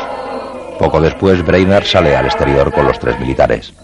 Es una sorpresa muy agradable venir desde Washington para verme. Este es... eh, suban, eh, suban. Señores, háganme el favor.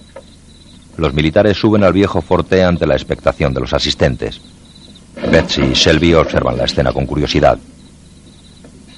Eh, Como comprenderán, no desconozco que la técnica militar ha superado el modelo T, ¿no es así? Así es. Eh, Deben saber que lo he utilizado solo como medida de seguridad. ¿Dónde esconder mejor mi descubrimiento que en este trasto? Quiero también que tengan presente que esta es una aplicación primitiva de mi descubrimiento. Vean, esta palanca la utilizamos para elevarnos. El acelerador para avanzar y el pedal del freno para parar y dar marcha atrás. Absoluto control en todo momento, como verán. Eh, ¿Qué? ¿Dispuestos? Controlen sus emociones y prepárense para efectuar el despegue. El señor Hawk y su hijo Bill tratan de contener la risa con gesto malicioso. Serenidad, seguridad y arriba, señores. Ned tira de la palanca, pero el coche no se mueve. Si al principio no funciona, ¿Entonces qué? otra prueba. Vuelve a accionar la palanca, pero el automóvil permanece inmóvil. Selby sonríe socarrón. Bien, caballeros, espero que disculparán este fallo. Usted es la primera vez que lanzaron un cohete, ¿no? Los militares le miran con silencioso reproche. Bueno, eh, probablemente se ha averiado el control de energía. Lamento este pequeño retraso. En un minuto estaremos volando. Abrió el capó y de él salieron dos palomas volando. Esto es que me han gastado una broma. Lo siento. Quiero ver los que hay dentro. Eh, Permítame, general. El general abre el capó y descubre una ardilla enjaulada haciendo rodar una noria. Selby ríe cruel, Hawk se desternilla. Les aseguro, caballeros, que alguien ha querido gastar. Pues no me hace gracia. Eh, un, eh, un momento, señores. Eh, señores, por favor. Los generales se meten en el taxi, cierran la puerta y se marchan. Betsy gira cabizbaja como no queriendo ver la escena mientras Hop habla con su hijo. Tiene gracia. Lo de la ardilla estuvo bien pensado. Una exclusiva Hop. Sí, señor. Es una mala faena hacerle eso al profesor. Bah, estamos haciéndole un favor, ¿eh? ya lo verás. Al mismo tiempo, Selby habla con Betsy. Por lo menos ha servido para aclarar un punto importante. ¿Qué punto? Después de lo ocurrido, estoy seguro de que ya no puede haber nada entre tú y Brainerd. No. Desde luego que no. Como dijo el poeta, está loco, es cierto. Es lamentable, pero aunque sea lamentable, es cierto. Eso es una estupidez. Le da la espalda y se marcha. ¿Qué opinión tiene de Shakespeare? Asombrado, coge su sombrero del guardarropa, mientras Betsy se acerca a Brainerd, que está sentado junto al coche cabizbajo. Ned, Si vienes a reírte, prefiero que te marches. no, no vengo a reírme. Pero sé lo que piensas. Que soy un fracasado, que estoy perdiendo la cabeza. ¿Estás seguro de encontrarte bien? Puedo jurarte solemnemente que he hecho volar este coche. Eh, No, no, no sigas. Te llevaré a tu casa. Necesitas descansar bien. Betsy, no podría... Espera un poco. ¿Cómo no se me ocurrió enseñarles esto? Me afectó tanto que no volara. Mira. Saca el gomabol y se le muestra a Betsy. Tómala. Lo coge. No la sueltes. Hazla botar. Lo deja caer al suelo. El gomabol bota cada vez más alto. Ned lo coge al vuelo. Gomabol. Gracias a esto saltaba tanto cuando bailábamos. Y gracias a esto ganamos el partido. Esto es lo que ha hecho que este coche vuele. ¿Estás completamente seguro de que el coche ha volado? Este mismo coche. De pronto se da cuenta.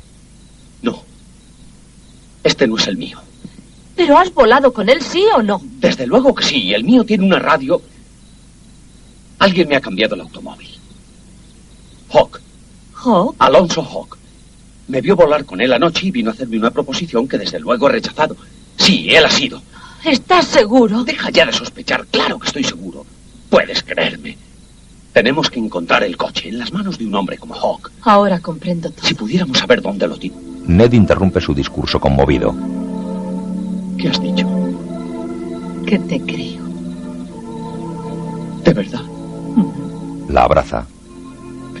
Sí. Al día siguiente. Celebro que se haya decidido a pensar como yo, profesor. Estoy completamente de acuerdo con usted. Sí, lo sé, pero discutíamos sobre el modelo T. ¿Qué tienen que ver los zapatos? Gomabol, señor Hawk. Cuando tenga usted los zapatos gomabolizados, llevará usted muelles en los pies, andará con la cabeza en las nubes y disfrutará de la vida. Y cuando llegue el momento de desprenderse de su cuerpo mortal, usted no se desprenderá de él. Se alejará con un salto, una sonrisa y una canción. Eh, no, no lo comprendo. Hablemos del modelo T. Pues ahora lo va usted a comprender, señor Hawk.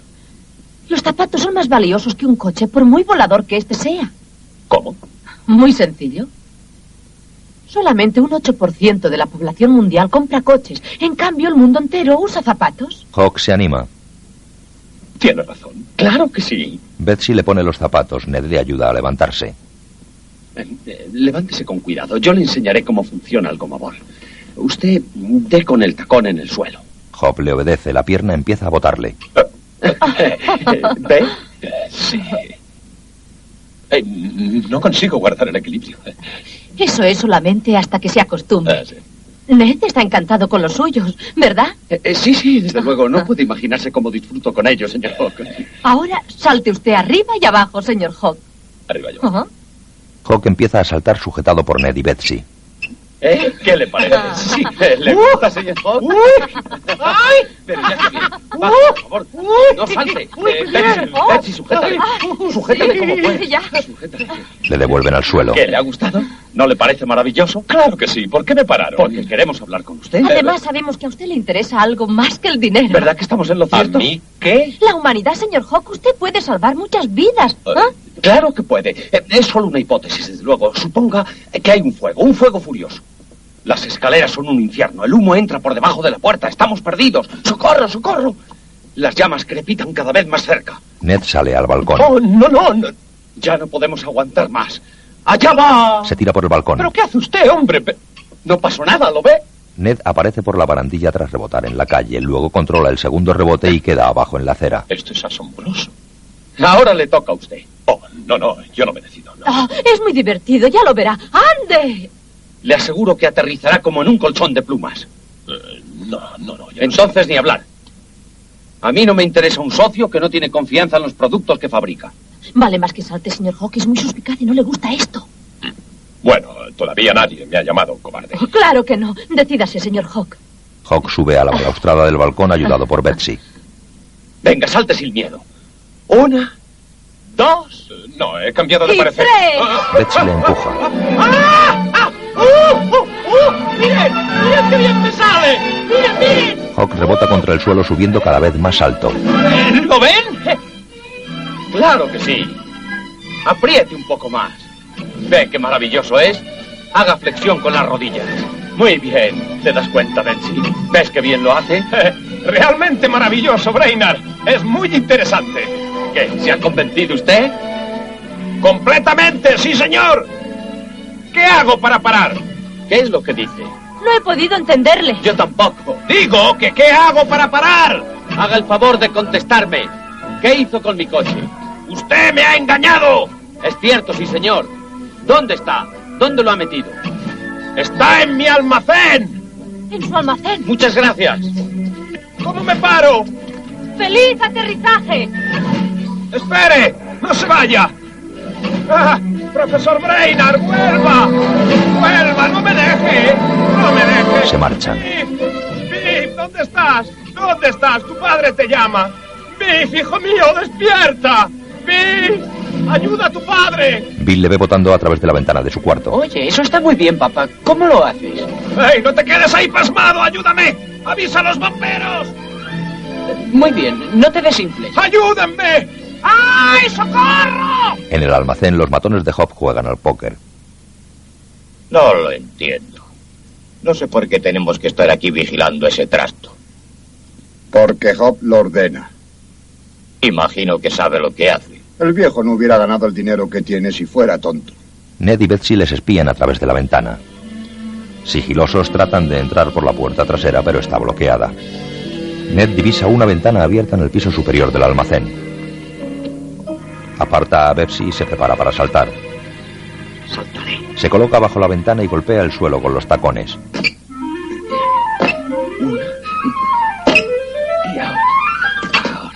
Se encarama a la ventana y le hace señas a Betsy para que le espere en la puerta trasera. Ned entra en el almacén y salta al suelo desde el piso superior. Le abre la puerta a Betsy. Entra. Ned vuelve a cerrar con cautela. El almacén está lleno de objetos embargados. Se ve que muchos no han cumplido con los plazos. Es encantador el señor Hawk. Mete la pierna entre las cuerdas de un arpa. Los matones. Lebney, ¿Qué pasa? ¿no oye ruidos? ¿Qué clase de ruidos? No lo sé.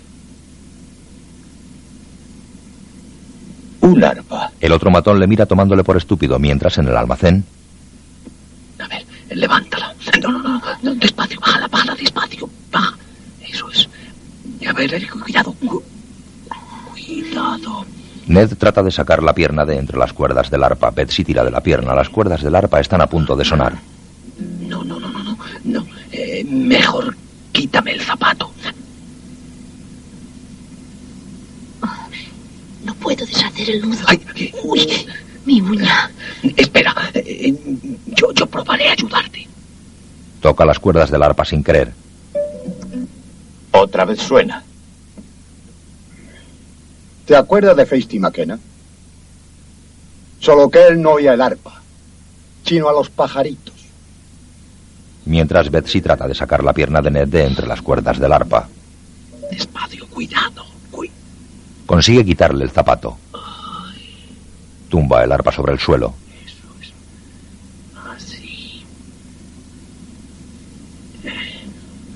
Ned trata ahora de sacar el pie, pero se engancha entre las cuerdas. El matón vuelve a escuchar el arpa, pero sacude la cabeza como si quisiera ahuyentar el sonido. Betsy abre las cuerdas del arpa para que Ned saque el pie, pero consigue sacarlo mientras en casa de Hawk llega un coche de bomberos con el jefe a la cabeza sosteniendo un megáfono. El jefe de bomberos baja con el megáfono y habla hacia Hawk, que continúa rebotando cada vez más alto. Señor Hawk, señor Hawk, voy a hablarle. Le habla el jefe de los bomberos. Señor Hawk, tranquilícese. ¡Tranquilizarme! ¿Cómo voy a tranquilizarme, idiota? Quisiera que vinieses, te gustaría. Eh, Papá está dando un verdadero espectáculo. Su hijo Bill habla por teléfono. Oh, los bomberos están en una red. Dejen paso. Hawk atraviesa la red rebotando aún más alto. Baje sentado, no de pie.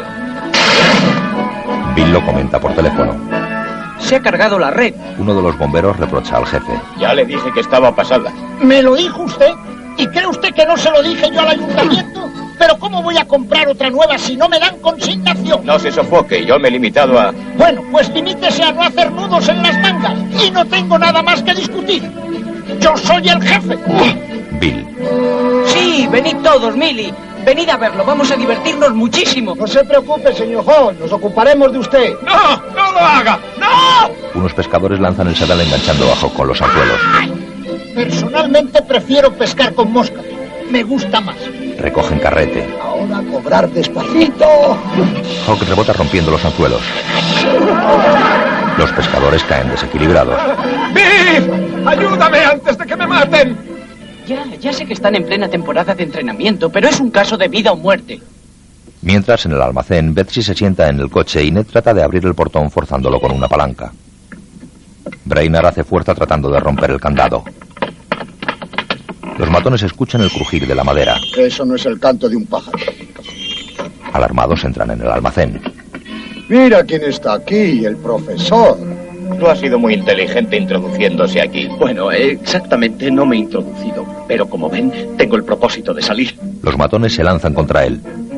Cuidado, muchachos. Ned da un salto de tres metros y los matones se estrellan contra el portón. Mira, Ned. El candado ha cedido. ¿Qué pasa, muchachos? ¿No me cogéis? Aquí estoy. Aquí. Cuidado, cuidadito. Cuidado, no me atropelléis, que no quiero enfadarme con vosotros. Ned se coloca delante del portón y salta justo cuando los matones se lanzan contra él. Nuevo golpetazo y el candado está a punto de abrirse en casa de Hawk. ¡Palomitas! ¡Perros calientes! ¡Perros calientes! Para entretenerse viendo volar al señor Hawk. Una multitud festiva se ha congregado alrededor de Hawk que rebota cada vez más alto. Las cámaras de televisión graban sus increíbles saltos. El reportero entrevista a los vecinos. ¿Y fue usted quien avisó a la policía? Sí, señor. Estaba para entrar en el baño cuando vi desde la ventana como el pobre hombre subía y bajaba. Comprendí que debíamos hacer algo para ayudarle. Entrevista a otro testigo. Pues yo calculo que gana 8 centímetros de altura en cada rebote. Entonces, ¿su opinión es? Para las 7 de la tarde estará en situación muy peligrosa. Bill invita a sus amigas a perritos calientes. Mi padre nunca hace nada parecido. Para su edad, salta muy alto. Perdona, perdona. Pronto llega el equipo de rugby ataviado con cascos y protecciones. Bill va a su encuentro. Por aquí, muchachos. Los jugadores se reúnen en torno a Bill. Hawk les mira preocupado. Hijo, ¿qué vas a hacer conmigo? Los jugadores se colocan haciendo un círculo esperando a que Hawk rebote contra el suelo. Bill. Uno, dos, Bill, que soy tu padre. Hawk desciende. ¡Al balón! Los jugadores de rugby se tiran sobre él haciendo una melee. Un agente de policía pita como si fuera el árbitro mientras los periodistas fotografían el momento. Los vecinos jalean animados por el éxito del equipo de rugby. Bill busca a su padre bajo los jugadores. ¿Estás bien, papá? ¿Por qué no había de estarlo? ¡Al almacén! En el almacén, Ned vuelve a saltar esquivando a los dos matones que chocan el uno contra el otro.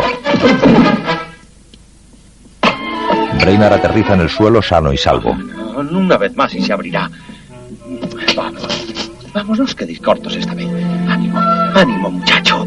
Otro golpecito más. ¿Qué diría el señor Hawk? Vamos, levantaos, deprisa. Arriba, arriba, arriba. Betsy le trae un cubo lleno de agua. Toma, échaselo. Ah, gracias. Les empapa la cabeza. Los matones vuelven en sí. Acerté. Vuelve al coche, Betsy. Vamos, venid, venid. Ned se coloca delante del portón provocándoles. Pégale alto. No se escapa. Se acercan amenazantes. Ahora verás, pelele. Esta vez los matones se lanzan alto, pero Ned se agacha. El portón del almacén se abre de par en par. Presuroso, Ned sube al coche. Lo pone en marcha accionando la palanca de gomabol. El viejo modelo T sale volando del almacén, pero de repente Ned da un volantazo esquivando el muro de ladrillo del almacén de enfrente. ¿Has visto qué hacha, eh? Betsy está patidifusa. Ned, fíjate. Ahí viene Big. Llega Hawk en su coche, pero Brainard se eleva en el aire. Vamos, subid al coche. ¡Deprisa! Los matones suben con Hawk y su hijo, luego pisan el acelerador en pos de Brainard. Mientras en el coche volador, Y pensar que creí siempre que eras un sabio al que no podría pear de las nubes. Betsy, ¿Ah? nada, no creo que sea este el lugar para decirte lo que te iba a decir. Ah, no te importe, sí, dímelo. Bueno, el matón dispara. ¿qué te parece ser envalentonado? Hawk coge la pistola. Inútil, trae acá. No hagas eso, papá, no dispare. Quiero que vea ese loco que pierde el tiempo. El coche volador esquiva el disparo sobrevolando la zona industrial. Cerca de allí, el coche policía patrulla las calles. El agente abre el termo para prepararse un café. Ned lo ve. Mira abajo. Un coche de policía. Bien, bien, bien. Brainard ejecuta una pirueta en el aire. El coche volador desciende en picado. Ned se coloca tras el coche del señor Huck. Ellos se lo han buscado. ¿Se han buscado el qué? Lo que se buscó Shelby. Brainard le golpea en el techo con las ruedas de su viejo Ford.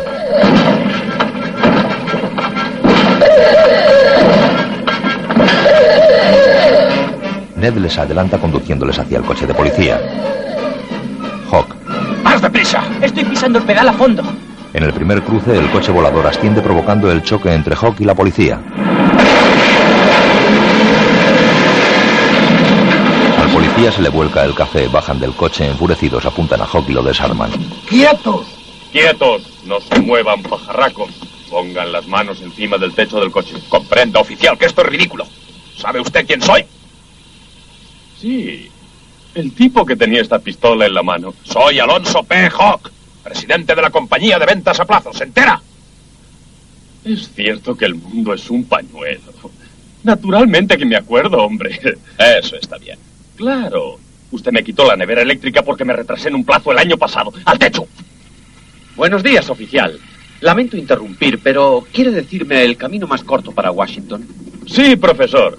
En el primer cruce a la izquierda. Acuérdese, carretera 9. No, quiero decir por vía aérea. Ah, aérea, al este. Gracias. Ned y Betsy se marchan. Oficial, detenga a ese hombre. Trata de huir con unos millones que prácticamente me pertenecen. Querido señor Hawk, no pretenderá acusar de intento de robo al profe... El policía contempla con atónita mirada cómo el coche de Brainard sobrevuela los edificios de almacenes rumbo a Washington. Poco después, un radar del ejército detecta el coche volador. Señor, hay un objeto desconocido que se acerca a Washington a la zona prohibida. Dirección 860, ángulo 1.5, velocidad 45 millas. ¿45 millas seguro? Sí, señor. Preocupado, el militar llama a los hangares. Hola, Bifam. Aquí Flacdo. Preparen los pájaros veloces. Alarmados, los pilotos bajan corriendo hacia sus naves. Atención, atención. Preparen los pájaros veloces. Vuelo azul, sector 270. Sector 270. Acérquense al ángulo 1.5. 1.5. Los pilotos suben a los cazas de combate y se ajustan los cascos y mascarillas de oxígeno. Levantan el dedo pulgar indicando que están preparados. Los técnicos de apoyo les cierran el techo de las carlingas. Los aerodinámicos cazas de combate enfilan las pistas de despegue. Despegan al tiempo que las ruedas desaparecen como si el vientre de los cazas se las tragara.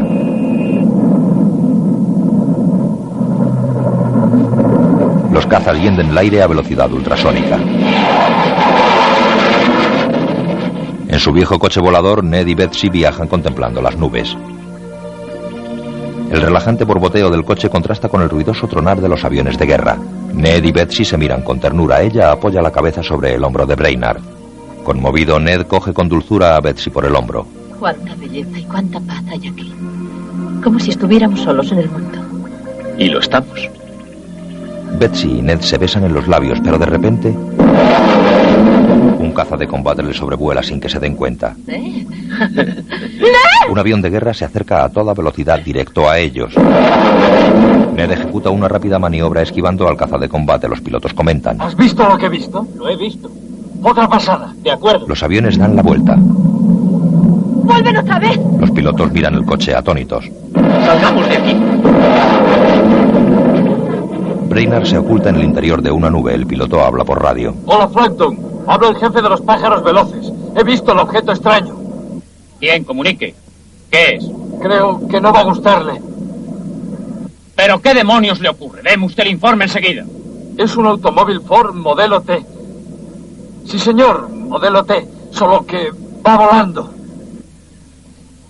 Jefe de escuadrilla. Le sugiero por su bien que vuelva usted a darle otra pasada. El jefe de escuadrilla busca el coche volador con la mirada. No puedo, señor. Se ha metido en una nube y no sale. Los militares de la base reaccionan sorprendidos. ¿Cómo resolverá esto? Creo que dejaré que decida el coronel. Diga, Flaudon. Diga, capitán, diga. Habla con el coronel. ¿Que vuela qué? Vamos, déjese de bromas que está aquí el general. ¿Qué pasa, coronel? Nada, señor.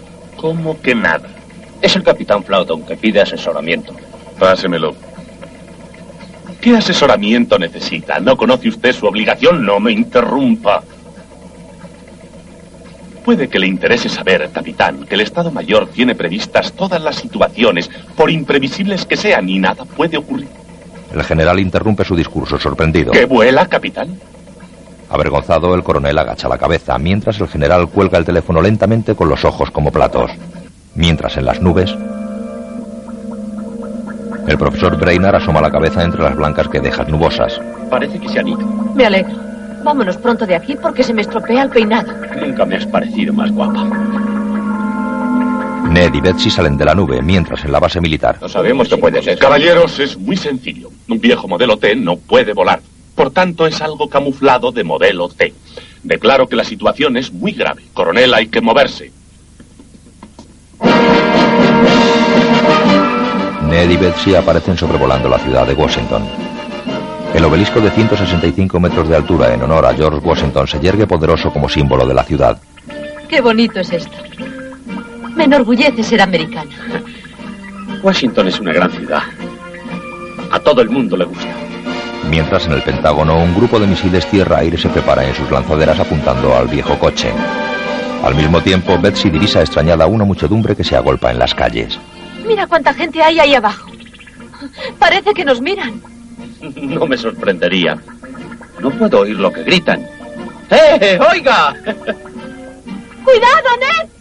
Están a punto de chocar contra el pico del obelisco. Ned ejecuta una rápida maniobra esquivándolo. ¡Qué susto nos hemos llevado, eh!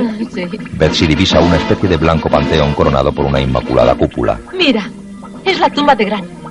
Yo creo que la tumba de Grant está en Nueva York. Debe ser el monumento a Jefferson. ¿Quieres decir Monticello? Ned y Betsy se miran con tierna sonrisa. Inquieto Ned busca a su alrededor con la mirada. Betsy, creo que hay un mapa de turismo guardado por ahí. Mira a ver si encuentras dónde está el Pentágono. Betsy saca el mapa de turismo. Lo despliega. Tiene cinco fachadas y un campo de aparcamiento. Dudo que esté en este mapa. Es del año 1917. ¿Mm? Oh, Mira un impresionante edificio neoclásico con enorme cúpula. Ahí está el Capitolio. ¿No te sirve igual? el Capitolio. Cuando pienso en toda la historia que se ha fraguado ahí. No olvides que tú también estás haciendo tu pequeña historia. No creo. Espero que no nos den mucha lata. Interrumpimos este programa para informarles de un boletín urgente. Zona de defensa aérea. Hablo en toda longitud de ondas comerciales y militares. Atención. Un objeto desconocido, no identificado, vuela sobre la ciudad. Yo no veo nada. ¿Y tú? No. Todo proyectil Por aquí de no hay nada. en el área de la zona está apuntando al objetivo. Se dan cuenta de que hablan de ellos. La radio del coche continúa emitiendo. Si no se identifica, será abatido inmediatamente. Los misiles les apuntan. No se atreverán. Sí, sí se atreverán. Este es el último aviso. Identifíquese o disparad. Formid. Todas las baterías apuntando, señor. Repito. ¿Está escuchando nuestra pregunta, objeto desconocido? Estamos esperando su respuesta. Ya contesto. Soy el profesor Brainerd. Cuando cuente diez, dispararé. No se moleste en disparar. Eh, soy americano. Este es mi carnet de identidad. Tres. Cuatro. Espere un momento. No puedes tolerar esto, ¿no es así? Cinco. Sí. El general no puede oír a Brainard. Seis. Siete. Señor, Formid dice que se ha refugiado detrás del Capitolio. Ocho. Señor, el Congreso está reunido. Si dispara morirán todos, senadores y diputados. El general reflexiona un momento. Nueve. Y acaban de revocar y pintar la fachada. El general reacciona desconcertado. Parece como si le diera pena estropear las recientes obras de la fachada. No disparen. Mientras en el Pentágono, Bueno, ¿por qué pretender que yo lo resuelva? ¿Solo porque les parece? ¿Qué? ¿A mí qué me importa si es un modelo T? ¡Disparen! Sí, sí. Y si ven una carreta de bueyes, una pareja de burros, un gato con alas o un foro último modelo, dispárenle sin contemplaciones. los generales de tierra, mar y aire han salido raudos del despacho al oír que se trataba del coche volador, mientras desde la base aérea Como una atención especial. Por favor, identifíquese usted. Va. llegan los generales. Profesor, El almirante al habla. Vaya a la estación naval de Anacostia. Soy el general Single. Vaya a la base de la Fuerza Aérea de Bolin y diga al jefe de la base... Profesor Brainer, diríjase sin perder tiempo a Fort Myers. Vaya directamente a la estación Base de la Fuerza Aérea de Bolin. Base de la Fuerza Aérea de. Bolin. Vaya Base de la directamente Fuerza a la Aérea de Bolin. naval. A la estación Bolin. Los generales se disputan el micrófono. Anacostia. Ned apaga la radio. Ya les di una oportunidad. No quiero permanecer aquí. Ned, ¿qué vamos a hacer? Aterrizar. Lo haré en esa hermosa pradera verde. Oh, Ned, ahí no, por favor. ¿Por qué no? Mi peinado está deshecho y no tengo nada que ponerme. Ned aterriza en los jardines de la Casa Blanca. ¿Hay alguien en casa? ¡Ned! Una multitud de guardas de seguridad aparecen rodeándoles. Después, dentro de la Casa Blanca, Ned y Betsy comparecen en rueda de prensa acompañados por el subsecretario de Defensa. Los flashes de los fotógrafos deslumbran a la pareja. Profesor, ¿qué dijo el presidente? Pues eh, el presidente interesado en los adelantos de la ciencia ha acogido el descubrimiento de la gomabol con tremendo entusiasmo. Díganos, profesor, ¿a qué rama de las Fuerzas Armadas se confiará el control de su descubrimiento? El subsecretario contesta. Pues todos lo disfrutarán por igual. En nuestra opinión, la gomabol le estrechará más fuertemente los lazos tradicionales del servicio de cooperación. Profesor, después de este descubrimiento, ¿cree usted que llegarán a descubrirse otros mundos? Más tarde, Sí. Para que no haya duda ninguna, ¿quieres repetirlo? Ned y Betsy están casándose. Sí, con gran placer y profunda alegría dentro de mi corazón, os declaro en este momento marido y mujer. Betsy se levanta el velo y llama la atención del despistado Ned para que la bese. De pronto Ned se da cuenta. Se besan. Los invitados les esperan a la salida lanzándoles puñados de arroz. Los recién casados suben al viejo coche volador. Ned arranca. Uno de los invitados enciende una traca de fuegos artificiales atada al coche. El automóvil despega del suelo. Rufus, Bill y el resto de los invitados agitan las manos despidiéndoles con alegría. Ned y Betsy se elevan por encima de las casas de la ciudad rumbo a las nubes, luciendo en el coche una placa que reza, por fin casados.